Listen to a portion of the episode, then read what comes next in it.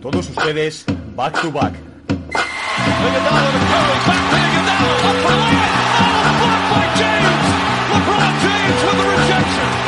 Anthony.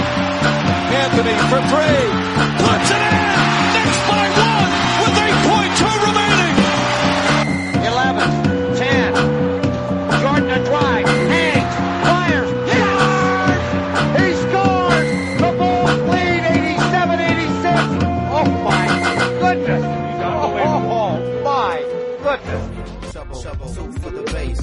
To the great incredible paper chase. Chase, keep your boots laced if you wanna keep pace. Pace. no.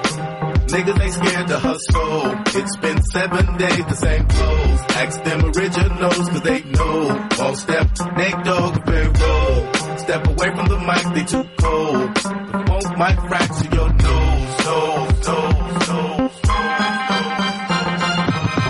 Say my name, say my name. Serve for I stake my claim. I independently laid down and paid my game. My own two raise my flame. Cause dick ride ain't my thing. I earned what they said I wouldn't. I got it the way they said I couldn't. But now I'm getting it and they whole grill is crooked. Mad cause I'm getting kicked out for my bookings. When y'all was asking permission, I just stepped up and took it. What? The kids better buy my rookie card now. Cause after this year the price ain't Muy buenas a todos, bienvenidos una nueva semana a Back to Back. Esta semana empezamos con un trío de ases impresionante. Mos Def, Nate Dogg y Fallon Moch, eh, su canción eh, Oh No, que fue una canción incluida en un disco recopilatorio de la gran discográfica Raucus Record de Nueva York. Una discográfica que en los años 90, a principios de los 2000, fue muy, muy activa con grandes eh, fichajes como eh, Big L, eh, este mismo Mos Def y Pharaoh Monch también, que editaron varios discos de ellos individuales. Las próximas semanas traeré canciones de ambos, eh, porque yo creo que son dos eh, bastante desconocidos fuera de lo que es la escena eh, mainstream del rap norteamericano y merecen la pena. Insisto, este disco, Lyricist Launch 2 del 2000, fue un recopilatorio de unos cuantos artistas que habían firmado con Raucus. Y bueno, quería traer esta canción porque aparte yo creo que Mos Def y Pharaoh Monch no había traído nada hasta ahora y son dos grandes dentro de la escena eh, newyorkina. Al final del programa, como siempre, la tendréis al completo y sin interrupciones. Y esta semana nos dedicamos a la actualidad, un programa un poquito más corto. Vamos a repasar un poquito todas las noticias, el retiro también de Pau Gasol, por supuesto, un poquito lo que hemos visto en estos primeros partidos de pretemporada, pero bueno, sin pararnos mucho porque bueno, tampoco hay demasiado que analizar en partidos que no dejan de ser un poquito exhibición más que otra cosa.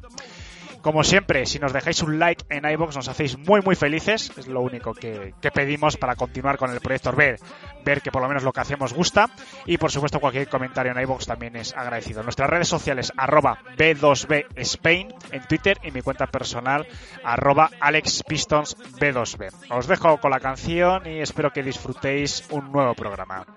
Back down, boy, drop that. Pharaoh slows, blow shows like afros. We hate y'all though. That's my Nate Dogg. Oh no.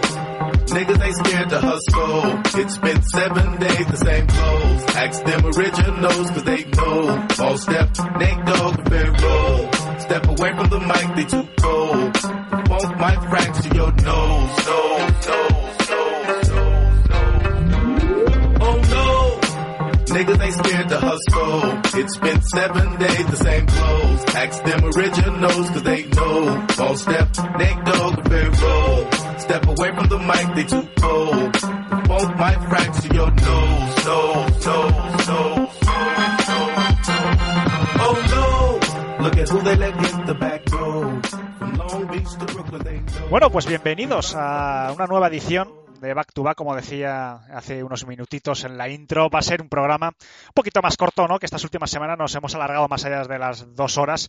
Eh, hoy nos vamos a centrar un poquito pues, en lo que es la actualidad de estos días. Eh, ya está cerquita la, NBA, hemos tenido ya los primeros eh, partidos de pretemporada, algo comentaremos si queréis brevemente. Pero bueno, antes de nada, vamos a dar la bienvenida a los dos compañeros que tengo a mi lado para, para grabar en esta semana. Josak e Iñaki, bienvenidos chicos. Hola a todos. Bueno, eh, Josa, que ya nuestros oyentes le conocen, que ha sido nuestro flamante fichaje de la off-season para esta temporada, e Iñaki, que regresa tras un año que ha tenido, bueno, pues muchas te muchos temas laborales, el hombre, prácticas, tal y igual, y no ha podido, pues, grabar todo lo que ha querido. Así que, Iñaki, bienvenido de nuevo. Y, bueno, me gustaría preguntarte, ya que estás, eh, en poquitos minutos, ¿cómo ves a los Knicks esta temporada? Porque eres nuestro experto, eres nuestro insider de los Knicks y aunque ya le analizamos cuando tocó la división atlántica, pero me gustaría brevemente que me comentes, eh, bueno, eh, ¿eres optimista para esta temporada tras el gran año que hicieron eh, quedando cuartos? ¿Crees que es sostenible, que lo van a mantener esta temporada o lo ves un poquito complicado?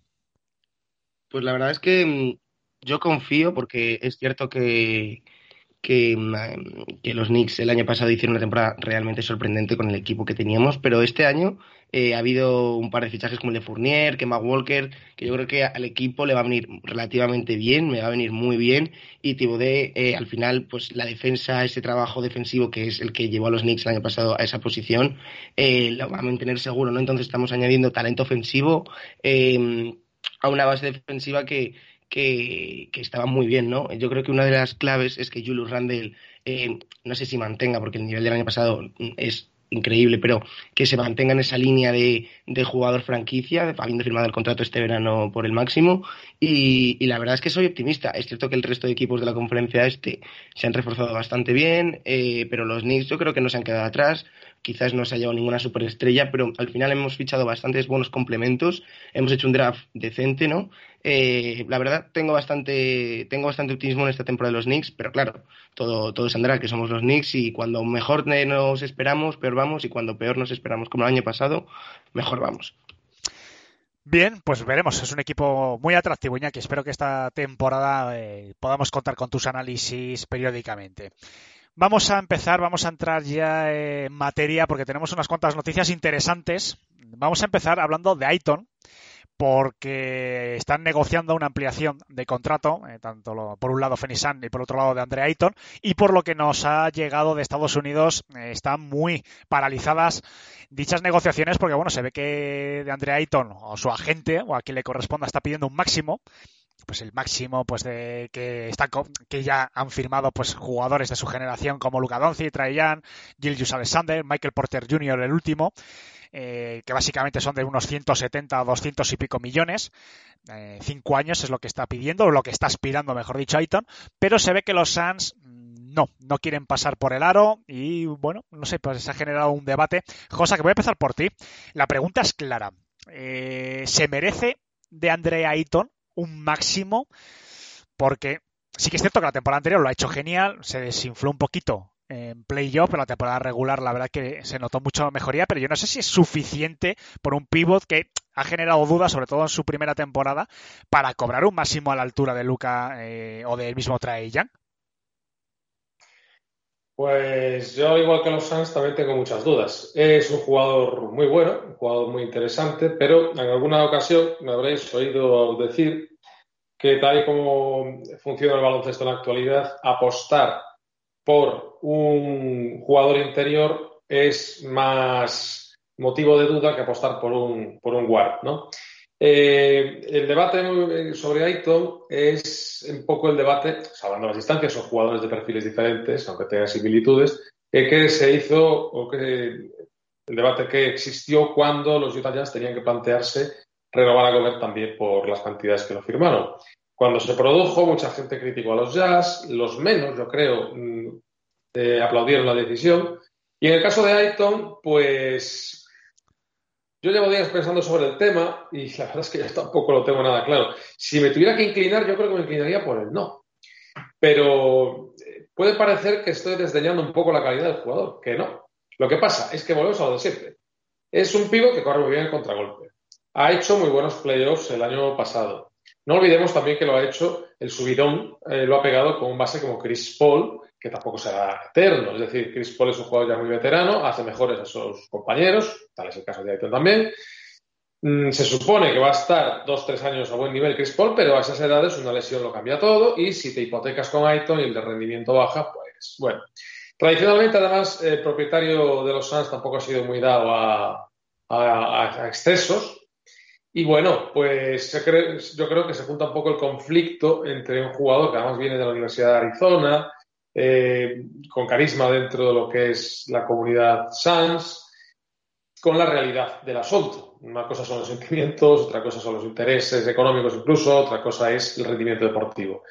Entonces, claro, así como yo sí lo tendría claro, con jugadores como Trae Young y Luka Doncic, pues esas dudas que tengo yo, pues yo creo que también son las que tienen los Phoenix Suns. Otra cosa es que habláramos de un jugador como... Claro, no olvidemos lo que dices tú también, desde el primer año que tuvo aquel problema, ¿no? Que también un poco personal, por así decir. Y claro, el jugador está en su derecho a pedir el máximo, yo también lo haría. Estoy convencido que en la liga que se lo va a dar. Pero mmm, ya entra un poco en la perspectiva, mmm, claro, te lo puede dar, yo qué sé, Sacramento Kings. ¿Quieres ir allí? O, en fin, una cosa así, ¿no? Claro, porque la próxima temporada eh, son 16 millones lo que, tiene de oferta cualificada. Es decir, que los Suns podrían igualar. También es una manera un poquito de presionar. Es decir, eh, te lo planteo, ¿no, Josak? También un poquito para el debate. De decir, bueno, no me lo dais ahora. La próxima temporada yo creo que algún equipo me va a ofrecer ese máximo. Eh, y es una manera de forzar también a los Suns a igualar la oferta y decir, pues mira, mira, sí, me igualan la oferta y además que me quedo en el equipo que quiero los Suns que van a ser competitivos los próximos años. Hombre, la negociación acaba de empezar, claro. Entonces, el tira y afloja, eh, pues, eh, salvo, una, salvo cuando es algo muy claro, que se resuelve todo en poco tiempo, pues, claro, no es el caso. Entonces, como el tira y afloja acaba de empezar, veremos vueltas de campana a lo largo de los próximos meses, supongo, y a ver en qué queda todo. La oferta cualificada, bueno, es generoso también. Es decir, no es como si la oferta cualificada fuera menor, te rompes la rodilla y pierdes mucho dinero. Bueno, debajo de un puente no va a vivir. Pero bueno, lógicamente el jugador, pues bueno, juega sus bazas, todos lo haríamos. Y, y a ver qué queda la cosa. Hombre, mmm, pese a las dudas iniciales, yo creo que es un jugador llamado a continuar. Ahora ya veremos a qué precio, ¿no? Iñaki, lo mismo. Eh, ¿Te inclinas por ese máximo? ¿Crees que al final lo va a acabar consiguiendo? O los Suns, porque claro, hay un dato muy interesante que ha dado Josa que, no se ha comentado y es que eh, el dueño de, de los Suns, eh, Robert Sarver, es un eh, dueño eh, de una filosofía, o sea, de mirar la pela. Es decir, no, no, no es de estos equipos californianos que, bueno, no, no les escuece tanto entrar en, en, impuesto de lujo porque sabe que lo van a compensar mediante merchandising, etc., ¿no? Eh, creo que lo miré un poquito antes de grabar, creo que desde la temporada 2009-2010 no entran en impuesto de lujo los Suns y, bueno, no sé, eh, es una negociación importante porque, bueno, es un es uno de los jugadores más importantes que ha llegado a los Suns vía draft en eh, pues, prácticamente todo el siglo XXI y claro, perderle también de una manera, eh, no sé, por, por racanear unos millones, no lo sé, a lo mejor después deja un regustillo amargo o se acaban dando de golpes contra la pared. Iñaki, eh, máximo sí, máximo no para Aiton. Pues mira, yo estoy un poco con, con vosotros, yo creo que a día de hoy no, pero claro, el problema es te arriesgas a, a como hablamos, a que Eiton diga, pues sí, eh, pues ya me piro, aunque sea enfadado a cualquier equipo. Eh, hombre, hay que contar, como hemos dicho, que la oferta cualificada lo que haría es que fuese agente restringido el año que viene. Al final, eh, te puede unir cualquier equipo, como los Sacramento Kings, hemos hablado, Brooklyn, o cualquier equipo que tenga margen salarial para eh, ponerle un dineral encima de la mesa y los Suns eh, estar entre la espada y la pared. Lo que no sé, eh, eso es lo que habría que valorar, es si, yo creo que es, es evidente que el año pasado Ayton, yo creo que optará menos dinero si le ofrecen uno, un contrato desde fuera que si la renovación viene este año desde parte de los Suns, porque el contrato creo que ha firmado, por ejemplo, Michael Porter Jr. fue llegar hasta los 207 millones de euros, ¿no? Con bonus, etcétera. Entonces, a día de hoy, Ayton yo creo que está diciendo, ha renovado Young, ha renovado Luka Doncic, ha renovado Michael Porter Jr., ha renovado Sai, eh, yo por qué no estoy en este grupo eh, y por qué no me han firmado mi contrato. ¿Se lo merece? Bueno, a día de hoy yo creo que, como eh, han dicho, eh, al final Chris Paul, Devin Booker le hacen que esté en un, en un equipo en donde la química es buena y el juego se note y le venga beneficiado, pero que en el futuro tendremos también que ver cómo se desenvuelve Eaton sin Chris Paul, si a lo mejor si se eh, va Devin Booker y sobre todo yo creo que es muy importante lo que has dicho desde la 2009-2010 eh, Robert Saber, que es el dueño de, de, los Phoenix Sun, no paga el impuesto de lujo. O sea, es un tío que, que la verdad se, se, se, ahorra bastante dinero y lo entiendo. Eh, entonces, joder, yo creo que pagar a Ayton es el dinero al que paga va a hacer que, que, que esto, esto se acabe, ¿no? Yo creo que es una decisión complicada. Yo creo que los Phoenix acabarán cediendo. A lo mejor llegan a un acuerdo. No son 207, son 180, son 175. Acabarán llegando a un acuerdo. Eh, pero creo que tiene que ser antes del 18 de octubre o el 16 de octubre, no me acuerdo, porque si no ya automáticamente la oferta cualificada eh, se ejecuta. No sé cómo lo, lo, lo, acabarán resolviendo, pero yo a día de hoy no lo daba, pero siendo los Phoenix Suns y como tú has dicho, el contexto de que viene de ser el pick número uno de Arizona, de la, de, la zona, ¿sabes? Tendrán mucho fan allí. Yo creo que los Phoenix Suns, si dejan escapar a Eaton, quizás no se arrepientan, pero si se, si se arrepienten, la gente se le echaría encima y no creo que puedan permitírselo, sobre todo habiendo estado tan cerca de las finales, ¿sabes? Es que con el tema de, y ya con esto eh, finalizamos y seguimos con el temario, eh, hay que tener en cuenta que no se trata solo de dinero, ¿no? Esto es algo que, es importante tener en cuenta. Eh, no se trata de un millón arriba, un millón abajo, que es mucho dinero, ¿eh? Vamos a ver, para cualquiera de nosotros un millón nos soluciona gran parte de nuestra vida.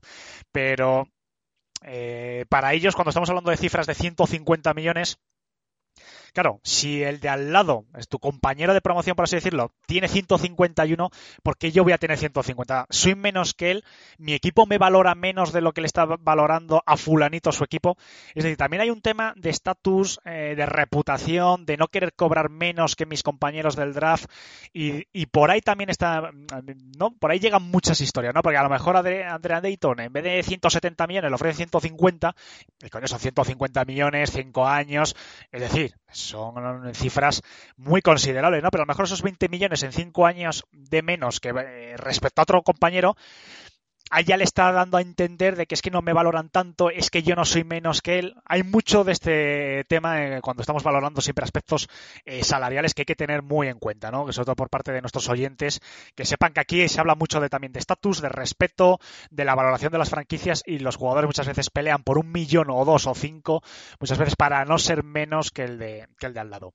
Las próximas semanas, de todas formas, seguro que tenemos noticias y bueno, y si no las hay, evidentemente ya pues será la próxima temporada con la oferta cualificada encima de la mesa y, y veremos quién ofrece más y si los Suns igualan la oferta.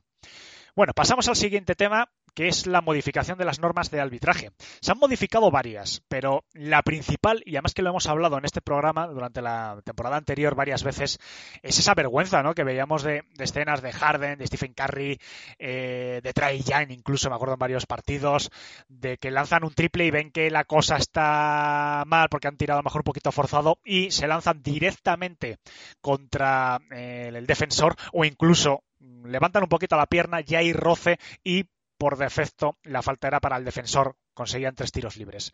Esto, a partir de esta temporada, teóricamente se va a acabar, ¿no? Porque otra cosa es cómo, se lleve a la práctica y si todos los árbitros lo van a tener esto bien asimilado y lo van a saber eh, aplicar. Josa, que para mí la pregunta es, ¿crees que va a cambiar la dinámica de algunos partidos eh, o se sabrán adaptar todos estos jugadores que tan recurrentemente han utilizado esta táctica, sobre todo en momentos importantes de los partidos, ¿no? Porque Harden ha tenido partidos que casi la cuarta parte de su puntuación venían de faltas de este tipo y del tiro libre. Eh, ¿Afectarán o, o no? ¿Se aplicará bien? ¿No se aplicará? No sé, ¿cómo lo ves?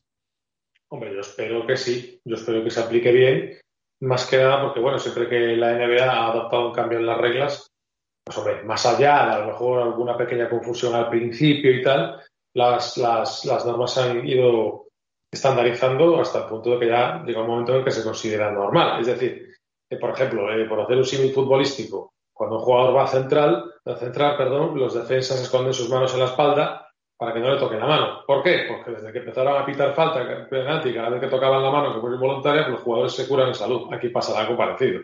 No hay más que fijarse, por ejemplo, cuando jugadores también dados a, invadir el cilindro del defensor, porque es que es así, eh, como Goran Dragic, llega al Eurobásquet y no se la. Y claro, se queja y lo hizo al principio, pero luego ya no lo hacía. Claro, es que eh, sabes que te cuesta la posesión. Entonces, pues bueno. Entonces, eh, para mí, mm, lo que siempre he dicho muchas veces, eh, el baloncesto tiene unas reglas, el baloncesto NBA, pues bueno, las suyas, claro, que se basan en las mismas, pero bueno, tiene alguna diferencia. Y muchas veces se prostituyen las reglas en favor del show, en favor del espectáculo, en favor de la cantidad de puntos. Pero claro, eso está bien hasta cierto punto. Esto para mí era un exceso, eh, objetivamente hablando, no es que lo diga como purista del baloncesto, porque tampoco soy gran entendido, pero en fin, llevo muchos años viendo baloncesto y para mí esto no era normal. Claro, a lo mejor a alguien que lo único que busca es en un partido ver cómo entra la pelotita en la cesta y se divierte con eso sin más, ¿no? A mí me gusta analizar un poco más el juego, pues a lo mejor le daba igual. A mí, desde luego, me parecía una aberración, porque es que, claro, eh, está muy bien que se castigue que el defensor mm, invada el cilindro del atacante. Eso es mérito del atacante Pero claro, si vas tú contra. Es que joder, es que no se puede apartar. ¿Qué, te- qué tengo que hacer entonces? ¿No defender? ¿Apartarme tras- para que el jugador tire con, con libertad? Bueno, no sé, a mí me parece. mm, Me parece un acierto por completo y la jugada paradigmática que se vio el otro día, anteayer, con Carry, aparte de que yo creo que hace unos pasos de, libro, pero en fin, eso ya es algo. En fin, los pasos son otra cosa, ¿no? Por lo menos me parece genial que no se le haya pitado esa falta y que el juego continúe. Exactamente tres modificaciones va a haber al respecto. Eh, las traduzco literalmente para, para nuestros oyentes, que básicamente las he resumido, pero bueno, son, eh, insisto, eh, traducido literalmente de la nueva normativa de la NBA. Lo que se ha modificado es, en los casos en los que el tirador se lanza o se inclina hacia el defensor en un ángulo anormal, el tirador saca la pierna en un ángulo anormal, lo que comentaba antes también de que a veces no en la suspensión se estira la pierna para que haya contacto, y la tercera, el jugador ofensivo se desvía eh, abruptamente, se podría entender, del camino eh, hacia o en pos del defensor. Es decir, vas a tirar y directamente eh, vas directamente hacia el defensor para chocarte con él y que haya contacto.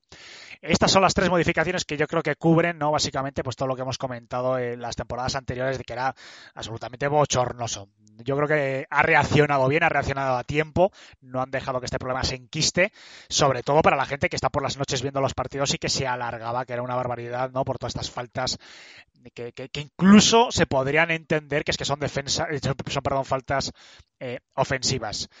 Eh, Iñaki, continúo contigo porque vamos a hablar de Kyrie Irving, que es una noticia. Ahora también vamos a hablar de Wiggins, que, que, al final se ha acabado vacunando. Pero vamos a hablar de Kyrie Irving porque esta mañana, cuando nos hemos despertado, hemos visto que eh, Bosnarowski ha comentado que los Nets están empezando a plantear, y si viene de Bosnarowski sabemos que no es humo, es decir, algo les está pasando por la cabeza en los Nets, que se están planteando prescindir de los servicios de Kyrie Irving si no se vacuna. Sabemos que en el primer entrenamiento de la pretemporada no se ha presentado eh, Kyrie Irving. Oficialmente lo único que han dicho, eh, sobre todo el entrenador, es que se, se, sigue trabajando de una manera, cuando lo han preguntado, ha tirado balones fuera, se sigue trabajando de una manera normal, es decir, no me preguntes de este tema, pero si ya Bosnarowski lo ha comentado es que eh, la cosa está seria.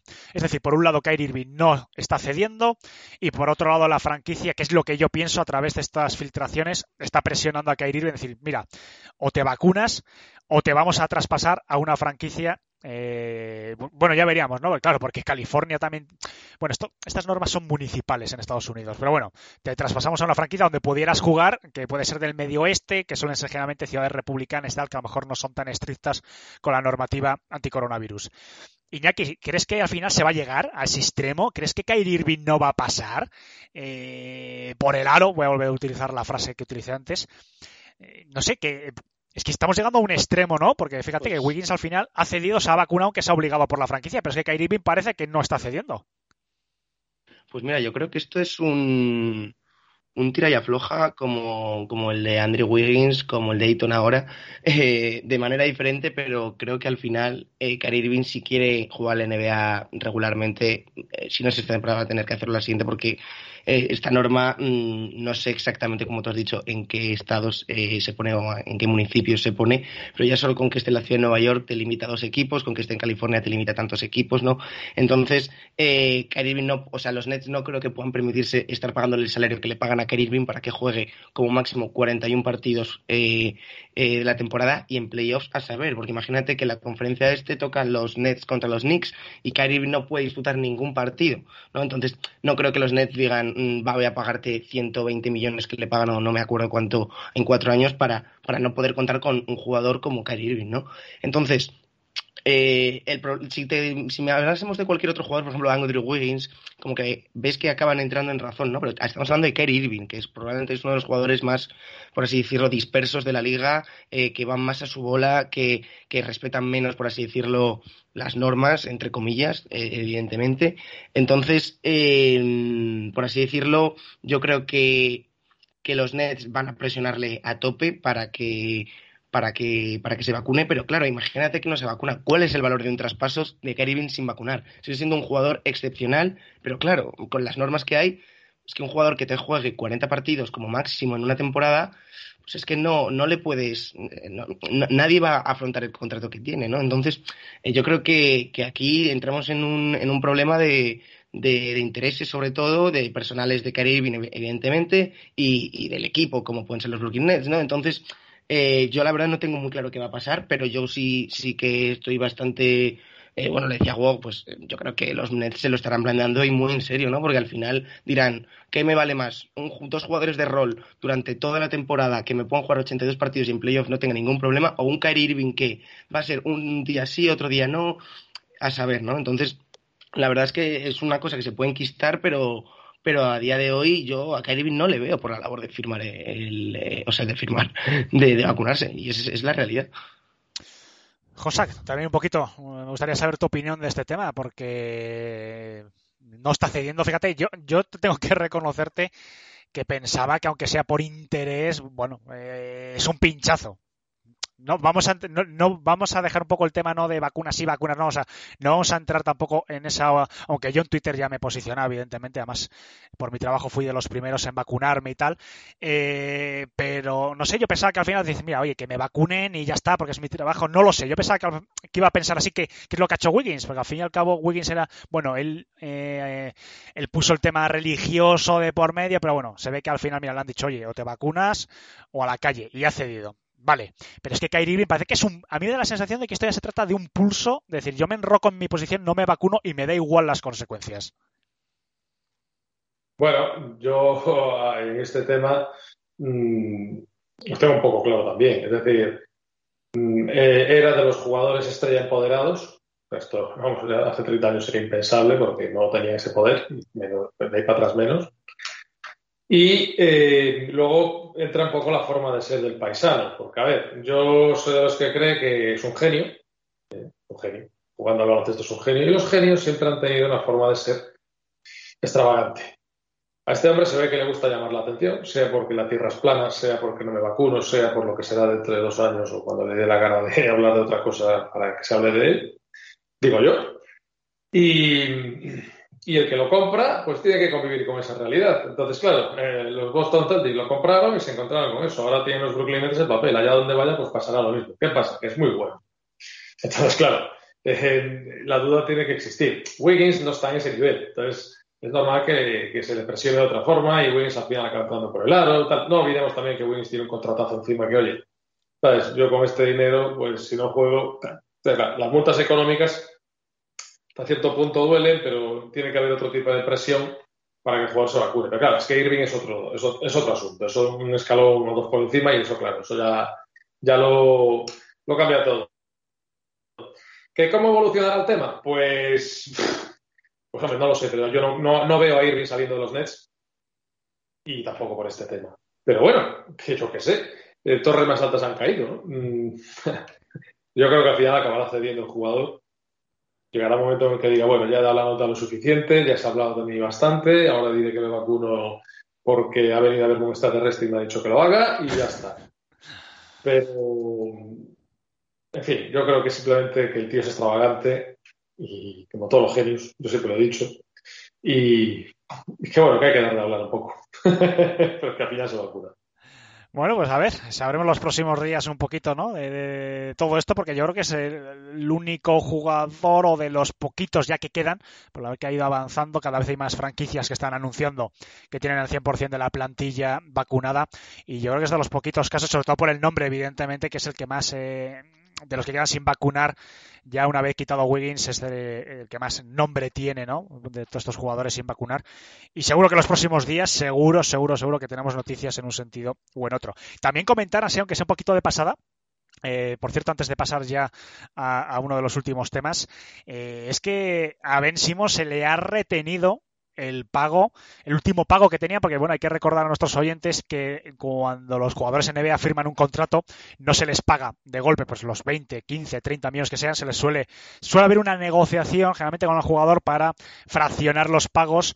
En este caso, Ben Simmons, había dos pagos importantes eh, en verano, después en 12 meses se le pagaba fracciones más pequeñas y tal. Bueno, y ahora le correspondía un montante importante por parte de la eh, franquicia, se ha retenido dicho pago para si no se presenta en los primeros partidos, si esta situación sigue enquistándose y el jugador tampoco cede, eh, reten, perdón, quitarle, por así decirlo, de creo que eran 8 millones lo que le correspondía ahora, ir descontando de esos 8 millones la cantidad correspondiente. Es decir, la cosa sigue poniendo seria, es un paso más adelante por parte de la franquicia y una situación también que no se vislumbra. Hay varios equipos que han salido eh, a colación, eh, que, básicamente son los equipos que están actualmente en reconstrucción. Se ha hablado de San Antonio, se ha hablado de los Kings, se ha hablado de Detroit, se ha hablado de una serie de equipos que andan por ahí abajo de que pueden ser candidatos a por, por lo menos preguntar ¿no? por el jugador y, y veremos en las próximas semanas. Josak, brevemente, los Pistons, sí, no, Ben Simmons, ¿te gustaría, no te gustaría? Yo en Detroit dejaría las cosas como están. Ya el equipo tiene suficiente buena pinta y yo creo que el precio a pagar no pasaría de ser Jeremy Grant más un con Joseph más rondas, una cosa así. Yo dejaría las cosas como están. Si es que a mí yo tampoco soy enamorado de Ben. Yo creo que la estrella la tenemos ya en el equipo, los jugadores que deben ser segunda y tercera espadas también. Y si hay que dar en algún momento un salto para enganchar un tercer jugador que una vez formados los, por ejemplo, Sadik y Kade como jugadores ya relevantes en el equipo, pues hay tiempo a eso. Yo no, no y, no me enamoran tampoco estos jugadores que se plantan y dicen que no juegan y no, mira, no, yo no.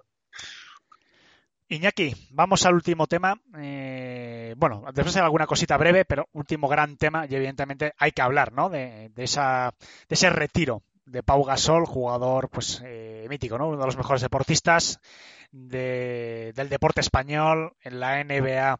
Eh, cambió, desde mi punto de vista, cambió el rumbo de los Grizzlies, posteriormente en los Lakers, eh, bueno, consiguió dos títulos, a la de Kobe Bryant. Eh, Kobe Bryant, de hecho, comentó, y yo creo que es uno de, las, de los motivos por los que cuales le van a retirar el número, ¿no? Enseguida se posicionó acerca de que el número de Kobe Bryant tenía que estar al lado de él en el techo del Staples.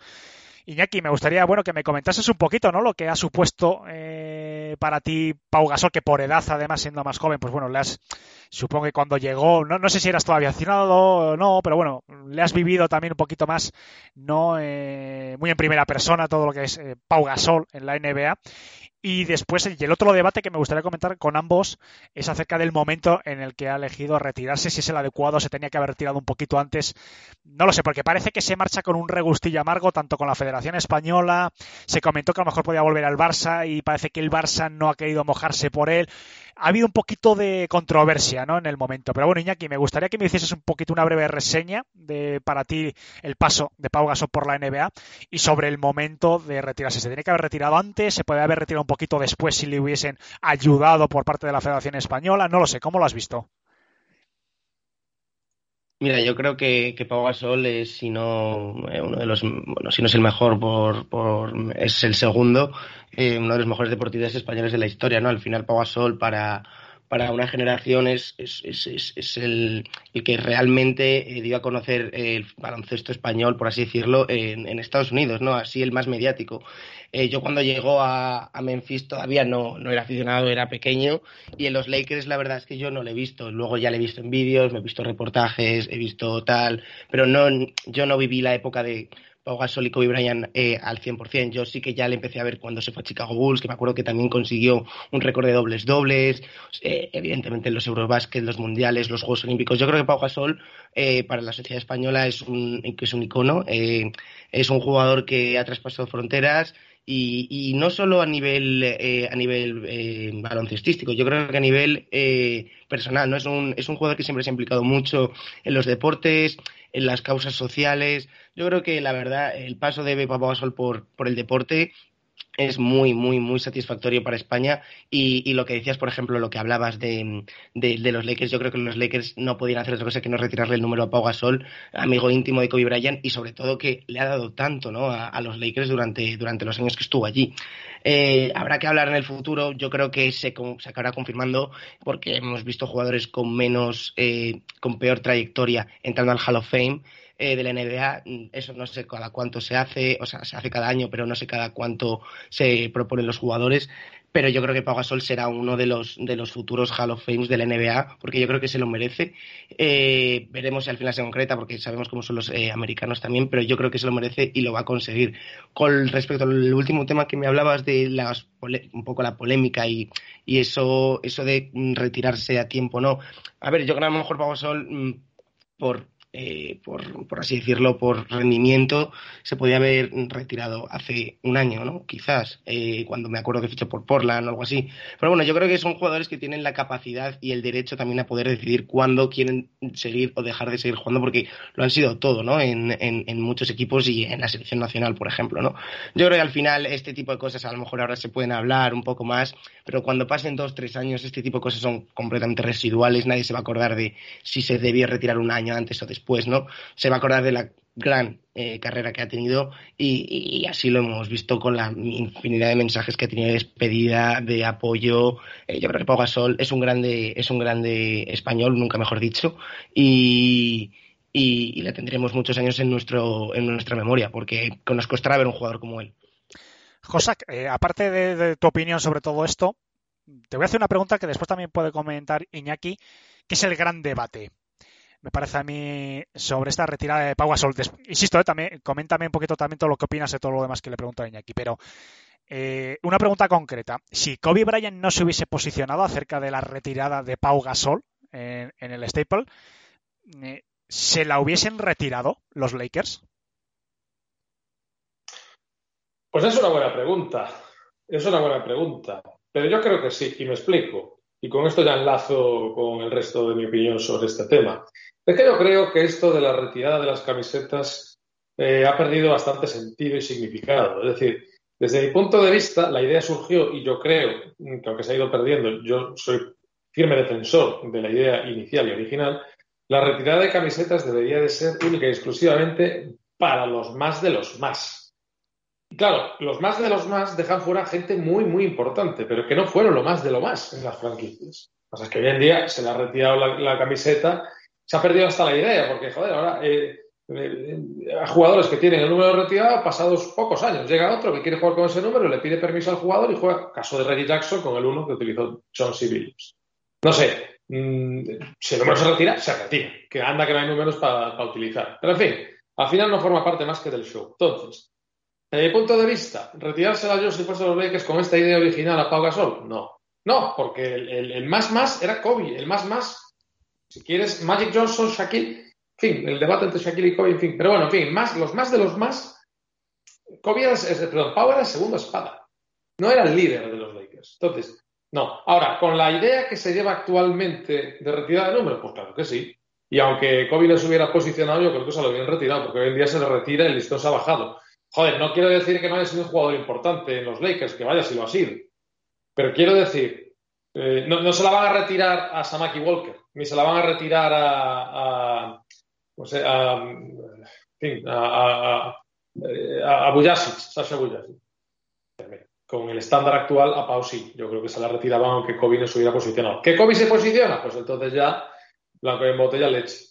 Eso es lo que yo pienso al respecto del tema. Y con, no sé, lo que hablábamos de la controversia de Pau con la Federación Española, Barcelona, la verdad es que no las conozco si ha habido controversias, pero tiene narices tiene narices que tenga que haber alguna controversia con lo que Pau le ha dado a la selección española.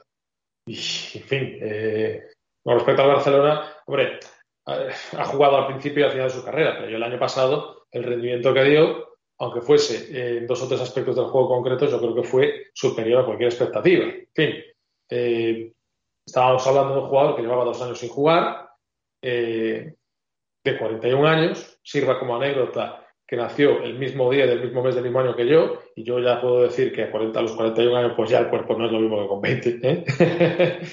haciendo el chiste. Pero eh, quiero decir que, joder, que el hombre aportó y cobró menos de lo que su caché eh, merecía. Entonces, quiero decir, sí, yo creo que a Pau, Federación, Barcelona, cualquiera de nosotros, cabe aplaudir y ya está. Y lo que diga Pau está bien y bien hecho está. ¿Que se quiere retirar? Perfecto. ¿Que se quiere retirado hace tres años? También perfecto. ¿Que se quiere retirar con 50 y jugar en, en Lebor o en, en Eva? También. se ha ganado el derecho a hacer lo que quiera y que todos aplaudamos por lo que haga. Pues la verdad que ha sido la verdad que nuestro mayor buque insignia, ¿no? En la NBA, sobre todo su primer All-Star. Yo personalmente es cuando yo creo que hay un antes y un después. En cuanto llega al All-Star, yo creo que muchos españoles que sabían evidentemente que, estaba Pau, que había llegado a la NBA, lo que estaba empezando a hacer poquito a poco los Grizzlies, que era un equipo ya muy desconocido, ¿no? Eh, se acababa de asentar de nuevo eh, en Memphis tras el cambio eh, tras la marcha, mejor dicho, de Vancouver.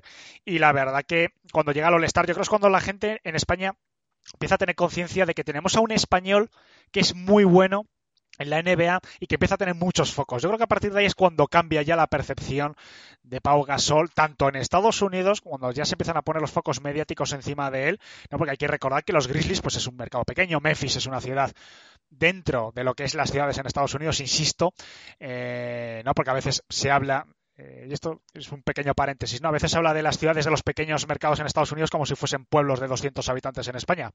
Una ciudad pequeña en Estados Unidos es, quitando Madrid y Barcelona, es como Zaragoza o Valencia, ¿no? Pues hay que relativizar un poco el concepto de mercado pequeño. Eh, es una ciudad bastante desconocida fuera de Estados Unidos y la puso ¿no? en el mercado europeo, sobre todo en el mercado español, evidentemente. Y, yo creo que fue un antes y un después ese primer All-Star para mí, insisto. Yo creo que fue un, punto de inflexión importante. Bueno, no sé si queréis comentar algo más de Pau, si no vamos a pasar, porque bueno, tenemos un par de cositas eh, breves. Bueno, eh, Iñaki, por cierto, yo no sé si has visto el partido o lo has podido ver de, esta noche, que se ha estrenado Kemba Walker con Nueva York. Eh, han vencido 125 a 104, yo creo que el resultado es lo mismo, pero bueno, no sé si lo has podido ver esta, esta madrugada, el estreno de Kemba Walker.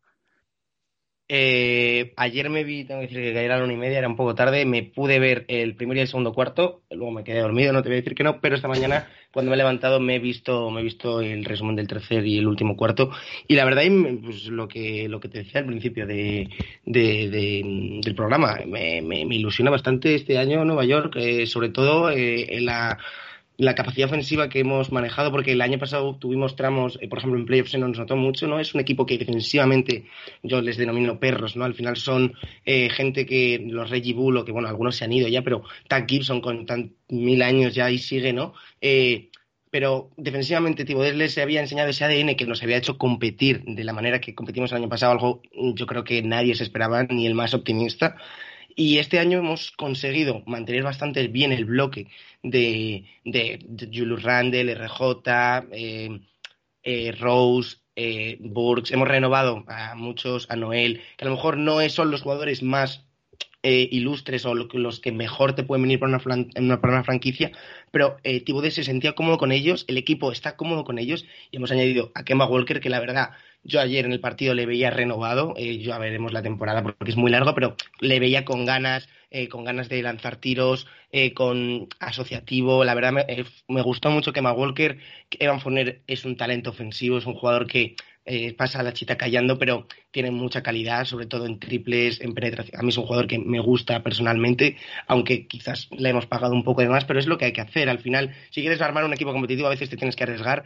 Y, los Knicks este año yo creo que que pueden dar un golpe sobre la mesa, no voy decir que vayamos a llegar a las finales de conferencia porque es algo bastante complicado a día de hoy, pero creo que el objetivo de la franquicia está claro y es seguir la continuidad de playoffs, continuar eh, mejorando el equipo y los talentos que hemos eh, intentar ir poco a poco eh, adaptándolos. Por ejemplo, ayer vi mucho más a Obi Topping, que la primera temporada fue casi residual su participación, era un jugador muy de rol y, ayer se le veía, es cierto que también es pretemporada, que, que juegan más, pero se le veía también eh, como un jugador más cambiado, con fundamentos eh, mejorados, ¿no? Eh, bueno, es cierto que a día de hoy pues todavía queda toda la temporada y es un partido de pretemporada regular, o sea, o sea de pretemporada, sí. Al final no podemos sacar muchísimas conclusiones sobre, sobre el equipo, pero lo visto ayer, la verdad es que sí que me ilusionó y tengo muchas ganas de ver a los New York Knicks este, este año. Y bueno, y para terminar, insisto, va a ser un programa un poquito más, eh, pues un poquito más corto para comentar las noticias de esta semana.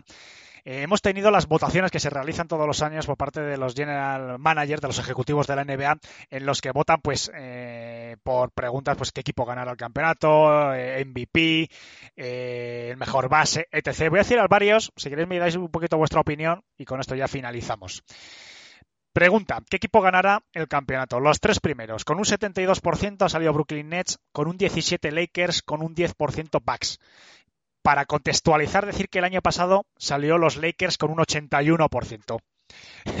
Josak, eh, hubieses votado también por los Nets. Me sorprende, me sorprende no que hayan salido los Nets, sino que hayan salido con tanta ventaja sobre los Lakers. No sé, Josak, ¿qué opinas? Hombre, eh, libra por libra, pieza por pieza, si no hay lesiones, pues yo también habría votado los Nets y además en ese orden. Les Lakers, Bucks. Yo, yo eh, si tengo que elegir una terna de tres candidatos, los pondría en ese orden. No sé si con ese mismo porcentaje de, de opciones, pero sí que con, con holgura pondría a los Nets por, por delante. Porque además es que los Nets, si ya el año pasado, insisto, sin lesiones, tenían un, un, un equipazo tremendo, este año han añadido pero verdaderas, verdaderas piezas de vamos, jugadores que serían muy importantes en otros equipos y que aquí van a ser importantes, pero es que además, vamos, los Patty Mills, Paul Millsap, bueno, una, auténtica constelación de jugadores de primera, segunda unidad, tercera unidad, la que quieras. Para mí, sí. Ahora bien, estamos hablando siempre, es decir, son tiros al aire a estas alturas de, temporada, que ni siquiera ha empezado. Es decir, Kyrie Irving, eh, dentro de dos meses, a lo mejor sale traspasado a Cleveland Cavaliers o algún sitio de estos porque el hombre sigue sin vacunarse. Griffin se rompe la mandíbula, el tobillo y lo que le falta por romperse. La Marcus se tiene que volver a retirar. Eh, Millsap se pega con Durant. En fin, es que al final, ¿sabes? Pero bueno, eh, a priori, pues yo votaría lo mismo que salió ahí, sí. Mira que yo no soy muy dado a este tipo de apuestas, pero la verdad es que yo coincido con eso. Bueno, pues vamos a entrar en varias preguntas que, que, que sí que pueden ser también interesantes. Eh, por ejemplo, ¿quién es el mejor alero? Han preguntado. Primero, Kevin Durant, 67%. Segundo, LeBron James, 17. Tercero, Kawhi Leonard, con 7. Temporada anterior, LeBron James con 57. Es decir, ha habido un cambio radical. Eh, Iñaki, Kevin Durant casi con un 70% de votos de que es mejor, el mejor alero actual en la NBA, pero pasando por encima totalmente de LeBron James. Bueno, la verdad es que es cierto que Kevin Durant es un jugador que, solo con verle ya eh, entiendes la magnitud de, de, la calidad que tiene, ¿no? No sé si para sacarle un 50% a LeBron, como hemos dicho.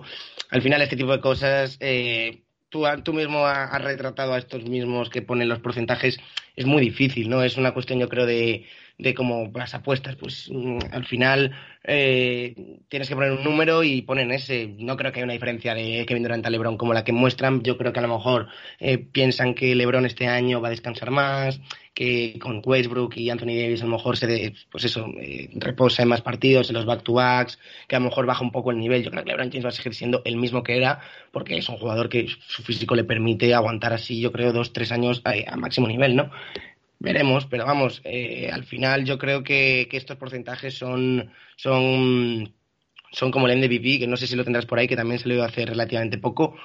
Tienen una base y un estudio, pero que son tan impredecibles a la larga que, bueno, son yo creo mero, meras curiosidades. Y no creo que haya la diferencia que hay, pero no podemos eh, negar que Kevin Durant eh, a nivel a nivel NBA, si no es el mejor jugador a día de hoy, está en el, en, entre él y otro, porque es que es un jugador que para mí la verle solo jugar con la facilidad que tiene para tanto eh, levantarse la línea de tres o meterse con los brazos tan finos que tiene hasta la canasta y hacer un mate increíble, eh, la verdad, a mí me parece en todos los aspectos del juego un jugador increíble, pero bueno, no creo que tenga tanta diferencia con LeBron, por ejemplo. Pero bueno, yo creo que simplemente es una cuestión de, de estadísticas previas de la temporada que al final se quedan en eso, anécdotas.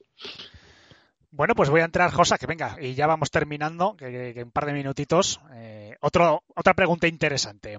¿Quién es el mejor pivot?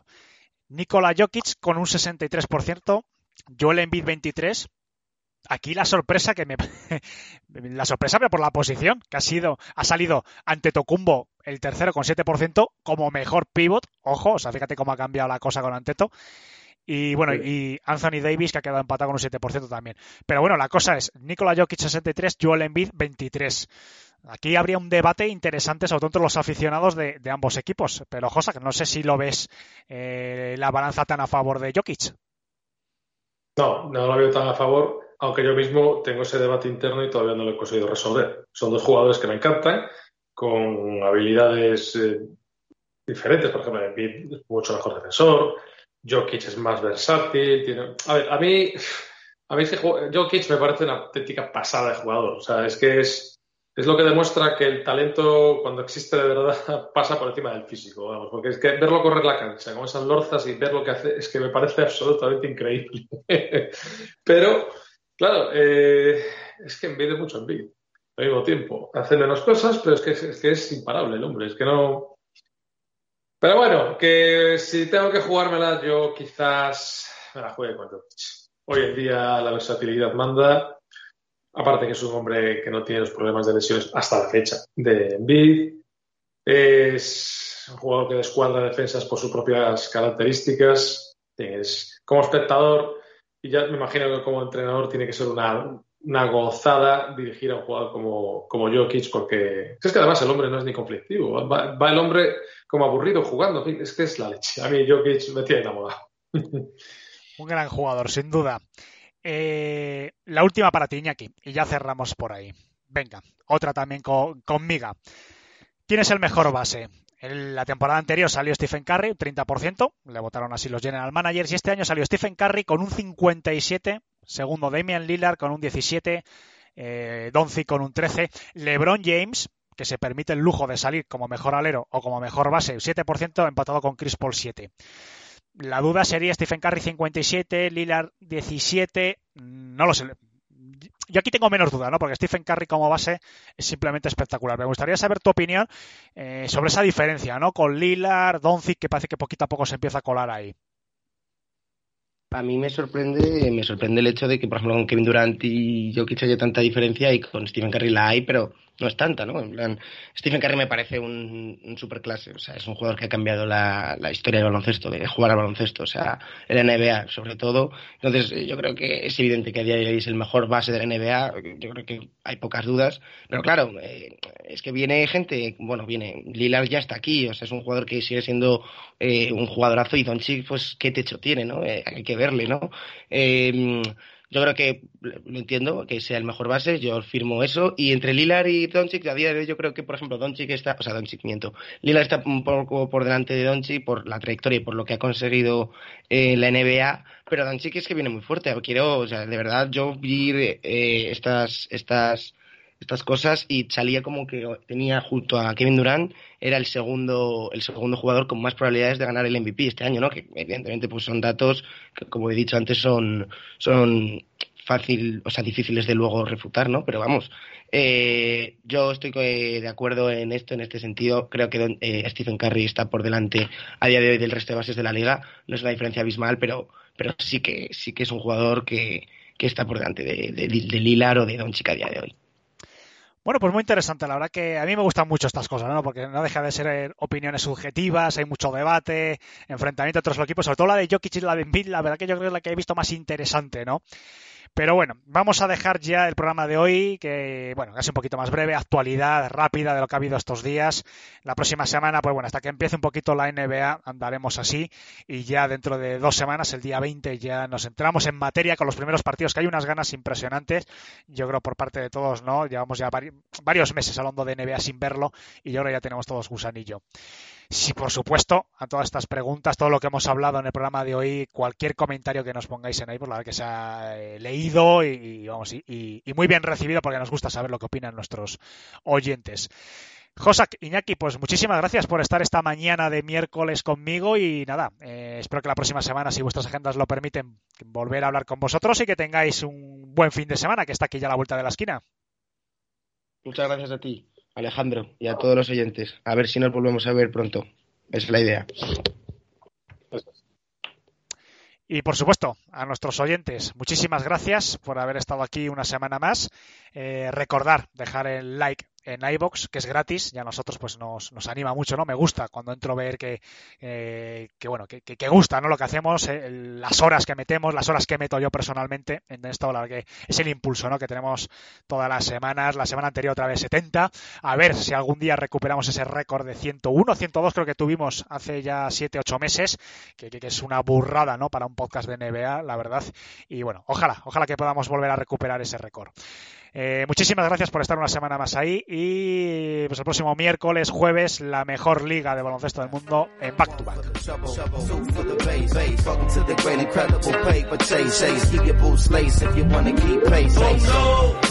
Niggas ain't scared to hustle. It's been seven days, the same clothes. Ask them originals, cause they know. All step, Nate Dogg, very roll. Step away from the mic, they too cold. The funk might fracture your nose,